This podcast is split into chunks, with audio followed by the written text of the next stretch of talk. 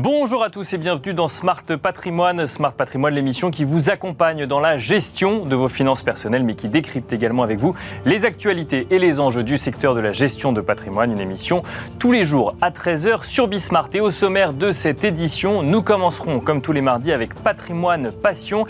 Un patrimoine passion consacré euh, aujourd'hui à l'investissement dans les forêts. Alors, c'est une thématique que nous avons souvent traitée sur le plateau de Smart Patrimoine. Nous la traiterons aujourd'hui euh, en regard de l'actualité récente et notamment du nombre d'incendies conséquents qu'il y a pu euh, avoir euh, en France en ce qui concerne les forêts. Plus de 60 000 hectares de forêts ont brûlé cet été en Gironde, dans les Bouches-du-Rhône ou en Bretagne. Cela euh, doit-il être de nature à inquiéter les investisseurs sur cette thématique d'investissement d'un côté et à l'inverse, cela doit-il également inquiéter les gestionnaires de forêts sur le financement finalement de la forêt puisque cela fonctionne comme cela aussi? Nous en parlerons avec Gilles Grenouillot, directeur associé de France Valais. Nous enchaînerons ensuite avec Enjeu patrimoine, un enjeu patrimoine euh, consacré au placement de votre trésorerie d'entreprise, euh, une question euh, que l'on peut se poser dans le contexte actuel lorsque l'on a une inflation qui tourne autour des 6%. Comment gérer sa trésorerie d'entreprise? Comment placer sa trésorerie d'entreprise? C'est une question que nous poserons à Guillaume Lucchini, associé fondateur de Scala Patrimoine, mais aussi à Mehdi Ali Larbi, président de FOBS Family Office and Business Services. Bienvenue à vous tous qui nous rejoignez. Smart Patrimoine, c'est parti. Thank you.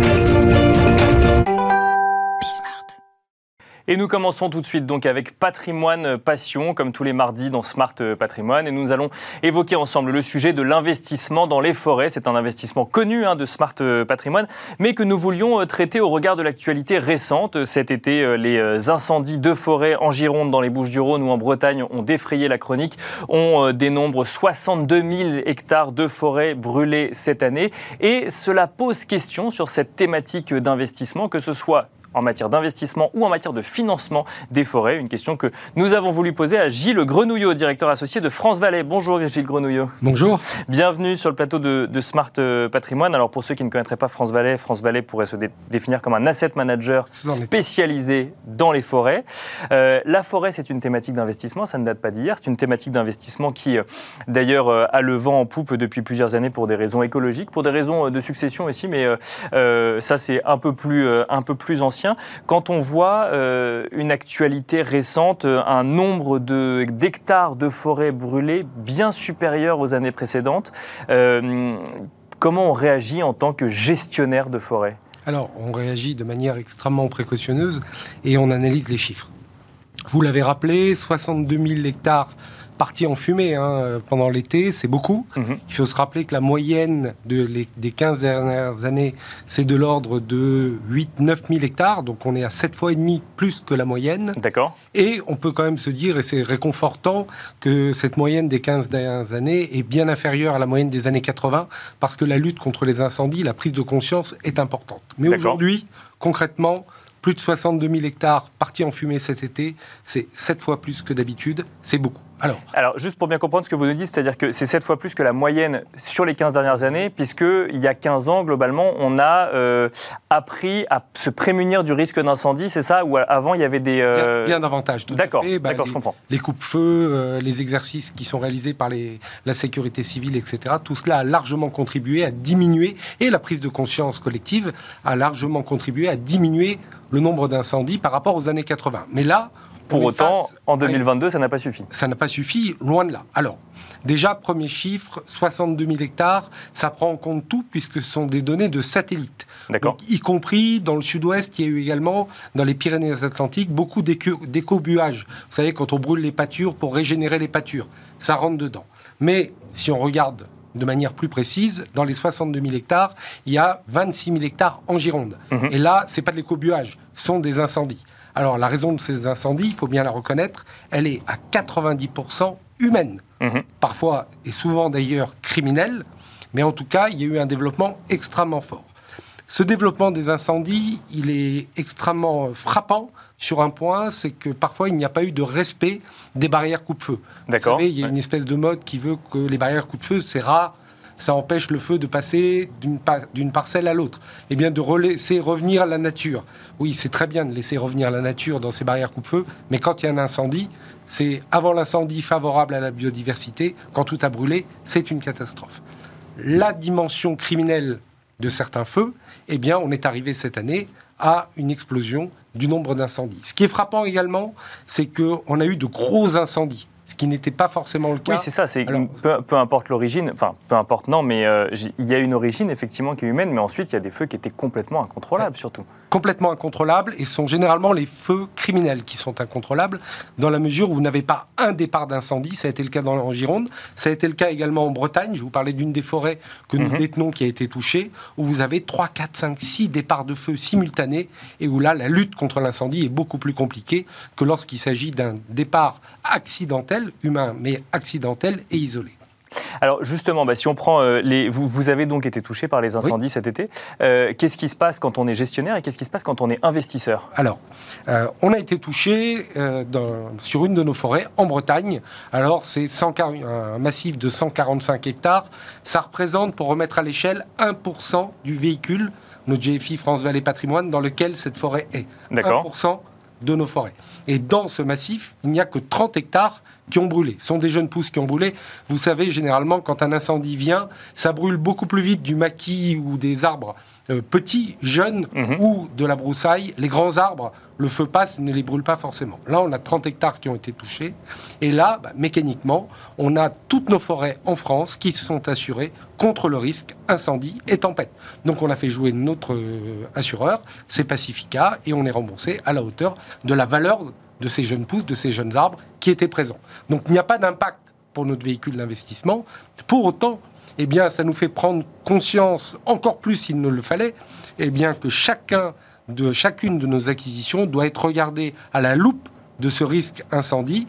Et aujourd'hui, par exemple, on n'investit jamais sur l'arc méditerranéen, ni d'ailleurs sur la forêt des Landes.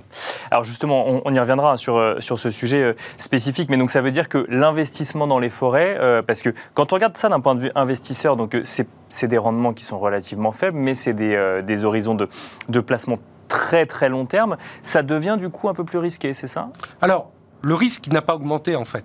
Le risque, il a toujours été présent. Le fait, d'ailleurs, c'est très franco-français d'assurer ces forêts. Hein. D'accord. Euh, en Europe, on n'assure pas les forêts.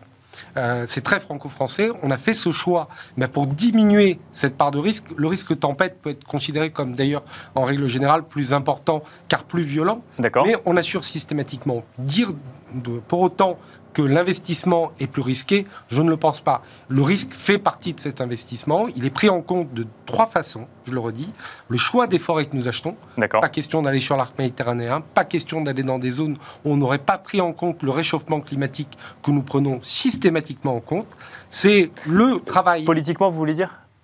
Quand on n'aurait pas pris en compte le réchauffement climatique C'est on exclut certaines zones ou euh, où, on va regarder comment politiquement et gérer le risque d'incendie dans ces... Non, on exclut certaines zones. On sait que politiquement ou pas, il y a un réchauffement climatique et il y a un risque accru de sécheresse, donc de maladies, donc d'incendie. D'accord. C'est une exclusion qui est faite au niveau des investissements. Après, vous avez le deuxième point, eh bien, qui est la gestion de vos forêts. Hein. Une forêt entretenue sur laquelle on a retiré la broussaille, eh bien, va brûler beaucoup moins vite qu'une forêt qui n'est pas entretenue. C'est le cas de nos forêts aujourd'hui, elles sont entretenues, ce sont des forêts d'exploitation. Et le troisième volet qu'on a mis en place sur le marché français, eh bien, sont les assurances systématiques contre le risque incendie et contre le risque tempête. Alors, une question sur laquelle j'aimerais bien avoir votre avis, parce qu'effectivement, on comprend bien en tant que, euh, qu'en tant que gestionnaire ou asset manager, donc on, on, choisit les investissements en forêt en fonction donc du risque euh, ou du lieu, comme, vous nous l'avez dit. Euh, si on prend le problème à l'inverse, ces forêts qui ont brûlé, il va bien falloir les replanter aujourd'hui. Est-ce que ça va devenir, alors peut-être pas chez France Valais, puisque si j'ai bien compris, c'est pas là où vous êtes présent, mais pour d'autres, des investissements très risqués, euh, au risque de ne plus trouver de financeurs finalement pour replanter ces forêts? Alors, oui et non. Euh, oui, il y a une prise de risque quand vous replantez des forêts dans des zones extrêmement sèches euh, sur lesquelles le réchauffement climatique est là. Quand vous replantez, vous avez un, un risque incendie, bien évidemment. Mais vous avez également, quand vous replantez, vous redémarrez à zéro, eh bien, une logique de captation carbone. Et donc d'indemnité carbone qui va venir vous aider. Et d'ailleurs, on s'est même posé la question par rapport à nos 30 hectares. Alors, à notre échelle, c'est tout petit, mais 30 hectares qui ont brûlé de jeunes pousses, on les avait assurés. Mhm. Mais si on ne les avait pas assurés, eh bien, le, les crédits carbone que nous aurions eu en replantant auraient couvert cette partie-là. Aujourd'hui, tout est fait par les pouvoirs publics pour inciter de manière systématique eh bien, les particuliers, les, institutions à euh, faire augmenter le nombre de forêts en France, et c'est d'ailleurs le cas. Hein. La forêt en France continue à progresser de l'ordre de 2-3% par an, et c'est plutôt une bonne nouvelle. si je peux me permettre un dernier point, je vous citer nos trois points clés pour veiller, euh, pour contrer ce risque incendie. Il y en a un dernier pour l'investisseur. C'est que si vous achetez une forêt avec une essence à un emplacement et qu'il y a un incendie, vous êtes touché. Certes, vous pouvez être assuré, c'est rare d'être assuré, hein, on l'est, mais c'est moins de 10% des forêts françaises qui sont assurées. Et encore moins à titre individuel, du coup, j'imagine Exactement, c'est ce que j'allais vous dire. En revanche, quand vous êtes dans un véhicule d'investissement qui aujourd'hui fait 250 millions d'euros de capitalisation et près de 80 forêts, mécaniquement, vous avez le principe de la mutualisation du risque qui se met en œuvre. Donc, euh, investissez en forêt, mais diversifiez vos actifs, c'est ce que vous nous dites. Exactement. Mais Il y a des critères de sélection extrêmement drastiques en matière de climatologie, en matière de qualité des sols et en matière d'essence. Euh, je, reviens quand même sur ce que vous nous disiez sur les, forêts qui ont brûlé. Donc, parce qu'une des questions moi, que, je, que, je, me posais, c'est y a-t-il un risque que on ne replante pas ces forêts parce que les investisseurs ne voudraient pas retourner là-dessus, puisque en fait l'investissement c'est du financement quand même pour ceux que ça concerne euh, en premier lieu. Là, si je comprends bien, euh, le, la mécanique juridique est, est, bien faite et donc globalement on retrouvera des investisseurs demain pour euh, replanter ces forêts. Oui, quand on sait déjà qu'un quart des forêts françaises sont détenues par l'État, c'est le rôle de l'État de replanter. C'est extrêmement stratégique pour l'État. Vous savez, la forêt, elle capte 18 à 20 du, du, carbone émis en France chaque année. Donc le fait de replanter, il y a un enjeu stratégique. La lutte contre le réchauffement climatique, c'est pas peu de le dire, c'est que partout vous avez des arbres, partout vous avez des forêts, il fait moins chaud. Donc il y a des enjeux pour aider les gens à replanter, les propriétaires à replanter des forêts, et puis vous avez les actions politiques qui sont menées, qui de toute façon tendent vers euh, cette protection de la forêt. La forêt, aujourd'hui, ça concerne cinq ministères en France. C'est un actif éminemment et hautement stratégique. Dernière question très rapide, cette fois-ci d'un point de vue euh, investissement pur. Vous nous avez effectivement expliqué les, euh, les, euh, les questions à se poser lorsqu'il s'agit de réaliser ce type d'investissement. On a parlé du niveau de risque qui ce que vous nous dites n'augmente pas euh, plus qu'avant. Euh, est-ce que vous avez vu quand même une certaine fébrilité, une certaine angoisse d'un certain nombre d'investisseurs sur, euh, sur, sur, cet investissement depuis la rentrée? Si je vous disais qu'on n'a pas eu d'appels pendant l'été, vous ne me croirez pas Non, je, vous le confirme. Bah, on a eu beaucoup d'appels. On a eu des appels d'investisseurs, de, de, nos partenaires distributeurs, et c'est bien naturel, qui répondaient eux-mêmes aux questions de leurs clients. On a fait des communications. On a, tout ce que je viens de vous dire a été largement indiqué et communiqué auprès de nos réseaux de distribution. Et je crois qu'aujourd'hui, les gens sont, on sera jamais complètement rassurés, mais les gens, on sait de quoi on parle, on sait quels sont les enjeux, quelle est l'échelle concernant nos investissements et quelle est la prise de risque par rapport à, cette logique d'incendie. Merci beaucoup Gilles Grenouillot d'être venu sur le plateau de Smart Patrimoine. Je rappelle que vous êtes directeur associé de France Valais. Merci à vous également de nous avoir suivis. Je vous donne rendez-vous tout de suite dans Enjeu Patrimoine.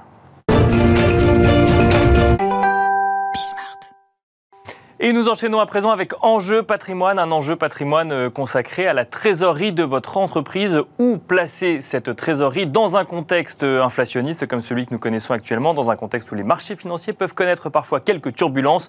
Comment euh, faire ses choix en matière de stratégie, donc de trésorerie d'entreprise? Pour en parler, nous avons le plaisir de recevoir sur le plateau de Smart Patrimoine Guillaume Lucchini, associé fondateur de Scala Patrimoine. Bonjour Guillaume Lucchini. Bonjour Nicolas. Bienvenue sur le plateau de Smart Patrimoine. On va échanger un petit peu avec vous justement sur cette stratégie en matière de trésorerie d'entreprise, mais nous avons le plaisir de recevoir également Mehdi Ali Larbi, président de FOBS. Bonjour Mehdi Ali Larbi. Bonjour Nicolas. Bienvenue également sur le plateau de Smart Patrimoine, FOBS pour Family, Family Office pardon, and Business Services. On va peut-être commencer avec vous, Mehdi euh, Ali Larbi.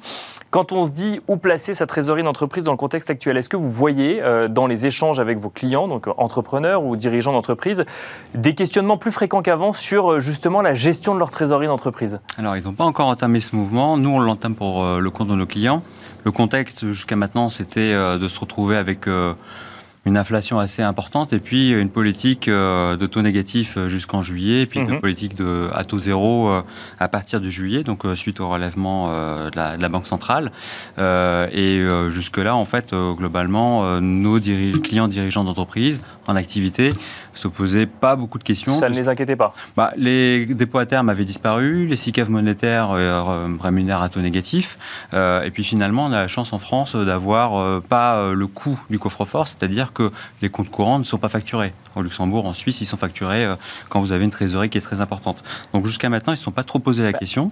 Ok, parce que déjà, je, suis un peu étonné par la réponse, parce que je me serais dit, bon, un particulier qui, qui place son argent sur un livret A ou une assurance vie euh, peut, entre guillemets, euh, ne pas être conscient ou ne pas vraiment comprendre le mécanisme de l'inflation. On imagine quand même que la trésorerie d'entreprise est gérée par des gens qui comprennent ah, l'impact de l'inflation et qui, pour autant, ne sont pas plus inquiets que ça du, de la perte de pouvoir d'achat que ça implique de le laisser sur un compte courant, par exemple tout à fait conscience, mais la priorité, c'est le business. Donc, au quotidien, en fait, c'est la gestion, euh, euh, de l'activité et pas de la trésorerie. Il y a peu euh, de sociétés qui sont suffisamment euh, dotées en matière de, gestion de la trésorerie, c'est plutôt les grands groupes, mais même pour des ETI, comme on a aujourd'hui, elles ne, regardent pas ça avec un regard sévère. Et vraiment, le, sujet, c'est que finalement, la, la, décision est prise par un seul euh, une seule personne, c'est le chef d'entreprise. D'accord. Éventuellement, il y a beaucoup de sujets à gérer. Il y a beaucoup de sujets à gérer, mais surtout, il faut prendre en considération qu'il y a deux choses qui, euh, sur la gestion de la trésorerie, il y a deux choses qui sont importantes.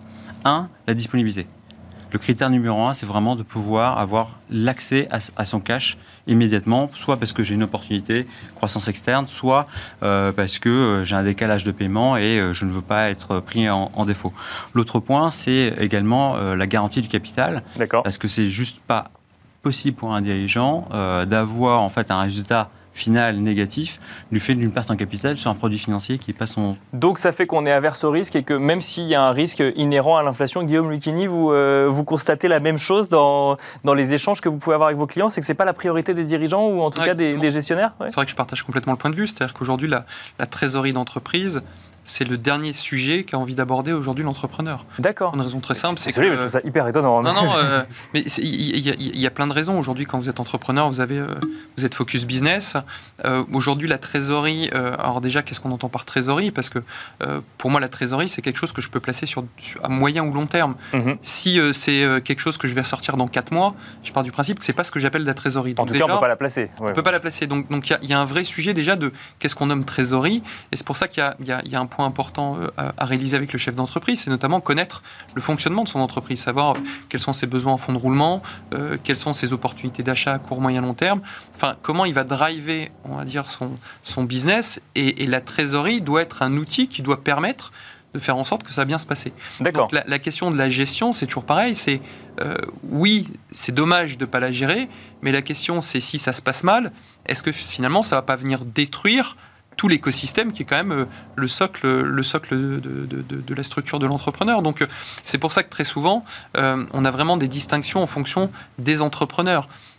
comme tu le disais, c'est qu'aujourd'hui, une grosse entreprise, une ETI, peut avoir déjà un DAF qui va commencer à gérer ça, notamment dans l'aspect relationnel avec ses différents banquiers. les petites boîtes, très clairement, c'est au jour le jour et, euh, et, ça se gère pas, ou alors c'est du compte à terme, du truc basique. Euh.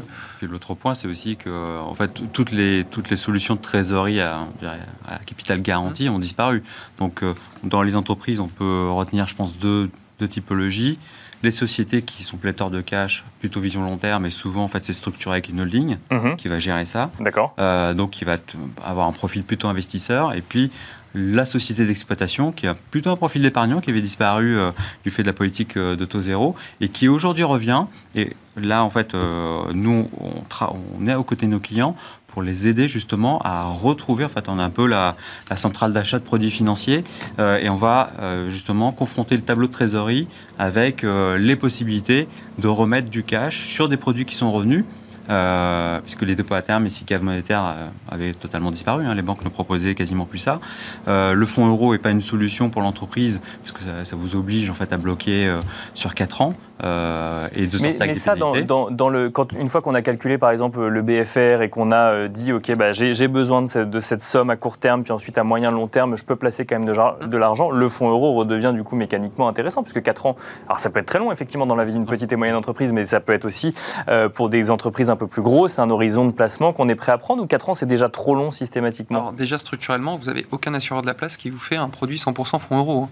Euh, aujourd'hui, c'est quand même donc même compliqué. 10% de risque, c'est... concrètement, aujourd'hui, si on s'attaque à la question du fonds euro, pour les personnes morales et notamment euh, tout ce qui est holding et autres, euh, aujourd'hui, il y a une demande quasiment de 50% ou de 40% hmm. d'unités de compte. Donc là, vous rentrez dans un débat qui est plus le débat de la gestion de trésorerie, mais qui est de l'investissement financier. Et donc là, on, sort encore du cadre. C'est-à-dire que pour nous, aujourd'hui, quand on parle de trésorerie, on a plus tendance à, parler de capital garanti, donc effectivement le fonds euro peut en apporter, mais le fonds euro nécessite des contreparties qui aujourd'hui mettent à mal cette notion de capital garanti au sens, euh, au sens large du terme. Donc en fait, euh, quand, quand on va voir un, un, DAF ou un gestionnaire de trésorerie au sein d'une entreprise et qu'on lui dit euh, l'inflation est aux alentours de 6%, il faut donc potentiellement chercher des investissements qui vont au minimum compenser l'inflation, la réponse c'est de dire oulala non, dès que vous me parlez de risque, en fait on, on ne parle pas de risque quand on parle de trésorerie d'entreprise, c'est ça? Alors encore une fois, il y a le distinguo entre la holding qui elle peut placer à 4 ah, donc la holding pour le coup... Elle, elle peut placer... Elle peut placer c'est une trésorerie d'entreprise, une holding. C'est-à-dire que je pars du principe que la holding, c'est euh, c'est quoi C'est une les structure d'investissement. C'est bah, les bénéfices hmm. cumulés. donc c'est les réinvestissements, d'accord. Donc on a une vision plus long terme et puis elle intervient comme un actionnaire sur la société d'exploitation. Sur la société d'exploitation, maintenant on retrouve des marges de manœuvre, mais on n'ira pas sur le essayer de battre euh, l'inflation. On est enfin la BCE estime qu'en 2022 on sera à 8% d'inflation. Donc euh, le niveau de, performance, enfin de risque qu'il faut pour atteindre cette performance est assez complexe. Euh, par contre, on arrive à retrouver. Moi, j'ai été assez surpris euh, pour avoir fait le tour des établissements financiers et puis même d'avoir lancé, en fait, demandé à mes brokers de, regarder un peu ce, que, ce qui se fait sur la place. On arrive à retrouver des taux de, rendement à 6 mois qui sont plutôt pas mal. à 6 mois, on arrive à on avoisine les 1%. D'accord. Donc ça commence à être hyper intéressant. Donc pour de l'argent qui est bloqué 6 mois Pour de l'argent qui est bloqué 6 à 9 mois, oui. D'accord. Ah oui, donc on est sur cet horizon de placement quand on, quand on parle de trésorerie d'entreprise, pas de réinvestissement, mais de... Ah, on parle de 1 mois, 3 mois, enfin moins D'accord, ok. Et alors, bah, très concrètement, on va peut-être commencer par vous, Mehdi Ali Larbi, puis ensuite on verra avec vous, Guillaume Lucchini. Euh, où est-ce qu'on place cet argent, cette trésorerie d'entreprise, à un mois à, euh, à 3 mois, à 6 mois, on va sur du coup euh, des, euh, des, des, des, des, actifs très liquides ou en tout cas des placements très liquides. Mais alors concrètement, c'est où, on va où? Alors, on va pas sur les marchés financiers du coup, j'imagine? On va pas aller sur les marchés financiers, non, bien que, bien que. ça dépend de l'horizon de temps. C'est-à-dire que si j'ai, si je suis à moins d'un an, franchement, enfin euh, je ne sais pas ce que tu en penses, mais je pense qu'on n'a pas trop le choix. Euh, les SICAV monétaires, euh, il y a des frais dessus, elles, sont, elles ont embarqué du taux négatif, donc ça vaut pas le coup d'y aller. les comptes à terme, maintenant, on arrive à démarrer à un mois. Pas beaucoup d'établissements proposent du 1 mois mhm. en termes de rémunération, mais quelques-uns, on est à 0,15. Donc bon, après c'est l'effort aussi de faire de la gesticulation pour un mois. donc il faut qu'on soit vraiment sur des sommes très importantes pour aller chercher du 15 centimes de rendement. Maintenant, à 6 mois, 1 mois, 6 mois, 1 an, on commence à retrouver des niveaux de rendement bah, qui peuvent être un peu en compétition avec euh, les fonds euros. D'accord. Euh, à, plus de 12 mois, 18 mois, je crois qu'on arrive à. Euh, on est pas loin des 2%. On est entre, aux alentours d'un demi, on va dire. et si on a une vision plus long terme, là, on peut commencer à regarder d'autres solutions, des solutions que peuvent accepter certains dirigeants en capital garanti ou en capital protégé. Euh, pour avoir fait quelques cotations, on arrive à sortir en capital 100% garanti sur des fonds structurés aux alentours de 2%. Et euh, quand on est un capital protégé, ça veut dire quoi? Ça veut dire, bon, c'est un peu technique, mais euh, qu'on va avoir une protection sur l'Eurostock. On va imaginer que l'Eurostock ne va pas descendre en de 70%, n'aura pas une baisse supérieure à 70%. Et là, le capital est protégé. D'accord. Et on va avoir. Tant, tant qu'il ne baisse pas en dessous de 70%. 70%. D'accord. Il faut y aller. Mais, mais néanmoins, il y, a, quand même une proba. Hein. Et donc, on va pouvoir avoir une rémunération aux alentours de 3 à 4%. Donc, ça commence à être intéressant. Mais là, je serai sur 3 ans. D'accord. Ouais. en fait, ce qui est trois ans qui reste euh, très court dans le cas d'un investissement particulier, mais qui a l'air très long du coup quand on parle de trésorerie d'entreprise. Guillaume Lucchini, où est-ce que où est-ce qu'on place du coup sa trésorerie d'entreprise? On oublie les deux. Non, mais la question c'est toujours la durée. On en revient toujours pareil. C'est euh, euh, votre rendement, il est en fonction de la durée. Dans un contexte de taux bas, plus vous allez avoir une durée longue, plus vous pouvez optimiser le rendement et le coupon que vous allez chercher. Donc c'est toujours pareil. C'est quel est l'objectif de l'entrepreneur? Si l'objectif de l'entrepreneur c'est compenser l'inflation effectivement, pour, pour, y aller, il va falloir prendre un peu de risque. Mhm. Euh, donc, est-ce que le risque est en adéquation avec ses envies? Et en fait, on se rend compte qu'il y, a une, il y a une balance qui fait que très souvent, la balance est plutôt défavorable à l'investissement financier. Pour une raison très simple, c'est que cette, envie de, cette envie de compenser l'inflation n'existe pas. Il ne veut pas. Euh, parce que en fait, non, mais on a moins d'argent. Oui, mais c'est toujours pareil. C'est que euh, vous prenez un, entrepreneur ou n'importe quel investisseur privé quand vous lui dites, bah voilà, vous avez deux possibilités, soit c'est perdre l'inflation, soit c'est vous risquer à perdre l'inflation plus votre capital, à un moment donné, comment il réagit? Si euh, par le travail et par son business, il génère beaucoup plus en termes de rendement, à aucun moment donné, il va se poser la question de placer Oui, son il argent. préfère augmenter ses prix plutôt que de placer son argent, Exactement, il préfère faire des acquisitions. On est dans des, surtout quand on est dans des, dans des, dans des situations de marché comme aujourd'hui, euh, ce que j'appelle moi les périodes de crise, c'est les périodes qui sont ultra profitables pour les entreprises qui sont bien structurées et bien positionnées.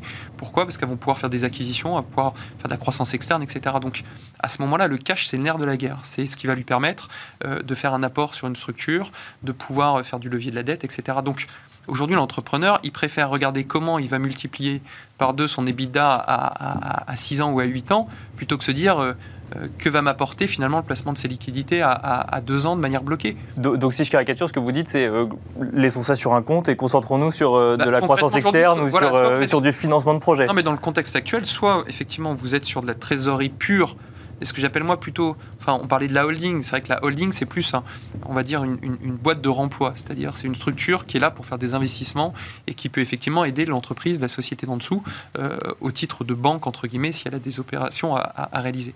Effectivement, elle, elle peut investir sur le long terme, à court, moyen, long terme, il faut définir effectivement les objectifs. Mais la société d'exploitation, euh, euh, la gestion du cash aujourd'hui est beaucoup plus chronophage pour un entrepreneur à gérer, bah tiens, je vais faire un bout de compte à terme sur six mois, puis après je vais bouger parce qu'il y a une autre offre, etc. Pour gagner des clopinettes, enfin excusez-moi, mais je, je trouve que la valeur ajoutée du conseil, elle est bien plus importante sur l'accompagnement du dirigeant et des structures sur, sur le 360 et faire en sorte que la trésorerie soit préservée, effectivement dans les meilleures conditions possibles. Mais vu aujourd'hui ce qu'on lui demande, c'est d'ailleurs soit A, soit B, et il n'y a pas d'intermédiaire, bah, j'ai plutôt tendance, moi, à, à chercher la sécurité. Et c'est alors beaucoup de ce ce que font beaucoup d'entrepreneurs qui aujourd'hui, le, le sujet de la trésorerie, c'est le dernier des sujets à aborder. Enfin, je, je- Et pourtant, c'est le premier des sujets quand on est entrepreneur et qu'on veut garder son entreprise à flot, parce qu'il faut payer les salaires ou autre. Mais Mehdi, Oui, elle ça, est c'est l'arbitre. du BFR, Oui, c'est du BFR. ça Donc ça, c'est hors BFR. D'accord, bien sûr. Oui, oui, Mm. complètement. Euh, disons que si, si on est sur le sujet de la trésorerie d'exploitation, voilà, Mm. la réponse a été formulée. Maintenant, c'est vrai que si on est sur une stratégie, je dirais euh, vraiment d'aller battre l'inflation. Les 8%, ça Oui, c'est sûr. relativement élevé. Bah, qui était mon postulat de départ, mais qui apparemment n'est pas celui que, que- vous être- voyez tous les jours. Mais... Alors, ça, ça va être plutôt une stratégie globale, c'est-à-dire que, évidemment, je vais avoir une stratégie court-moyen terme euh, et euh, une stratégie plus long terme. Et l'association de, de ça va permettre de formuler des propositions qui vont permettre d'aller chercher bah, sur du court terme euh, du capital garanti, et puis euh, sur une petite partie de mon allocation, je vais aller chercher des- performances beaucoup plus fortes ouais. euh, qui vont permettre justement de compenser. Ensuite, ça se, forcément, ça se voit sur du moyen long terme. Pourquoi moyen long terme? Parce que bah, ce- ces 8% euh, d'inflation, il reste néanmoins temporaire. On a l'action des banques centrales qui va faire en sorte d'amener, en tout cas l'objectif de la Banque Centrale Européenne, c'est de revenir à 2%. Donc on peut considérer que euh, demi- fin 2021 et 2022, on va être sur des taux d'inflation très forts. Maintenant, si on fait ça sur une longue période, par exemple 10 ans, on va bien voir qu'on a une bosse d'inflation et ensuite on va, on va neutraliser ça avec, euh, avec euh, les, les performances euh, à venir. Un peu comme on a eu l'effet inertie qu'on a eu sur les fonds euros. En fait, on a eu une politique sûr, des ouais. banques centrales qui allait très très vite en, en descendant et puis des fonds euros qui ont eux mis beaucoup de temps. En fait, on va avoir l'effet inverse en termes de performance, c'est-à-dire qu'on va avoir un effet rattrapage qui va permettre de suivre la performance, mais ensuite, si ça se décline, on pourra continuer Mais c'est un, à un- aller c'est un euh, vrai capter sujet la parce que, performance. parce que Et on sur ce- finira là-dessus, ouais, ouais. Parce que sur ce point-là, euh, aujourd'hui, il y a beaucoup de gens qui veulent combattre l'inflation. Pour combattre l'inflation, il faut prendre du risque. Très souvent, le risque, il paye avec des durées qui sont très longues, c'est-à-dire qu'on va vous dire on va vous structurer un produit à 6 ans, 7 ans avec tant de rendement pour combattre l'inflation. Ok, mais le produit il est jusqu'à 8 ans. Si l'inflation dans un an elle est passée à 2, euh, ça vous change complètement tout, Oui, votre, bien tout sûr. votre paradigme. Et le problème c'est ça, c'est c'est de ne pas faire euh, de mauvais choix parce qu'il y a une temporalité à l'instant T qui, vous fait prendre des choix qui ne sont pas ceux qui sont, ceux, sont d'une entreprise. Quoi. Et on finira là-dessus. Merci beaucoup Guillaume Lucchini. Merci également Mehdi Ali Larbi d'avoir répondu à nos questions sur euh, le placement de votre trésorerie d'entreprise. Si c'est un sujet pour vous, j'ai compris que ce n'est pas un sujet pour tout le monde apparemment. Merci beaucoup en tout cas. Merci à vous de nous avoir suivis et je vous donne rendez-vous demain à 13h sur Bismart pour un nouveau numéro de Smart Patrimoine.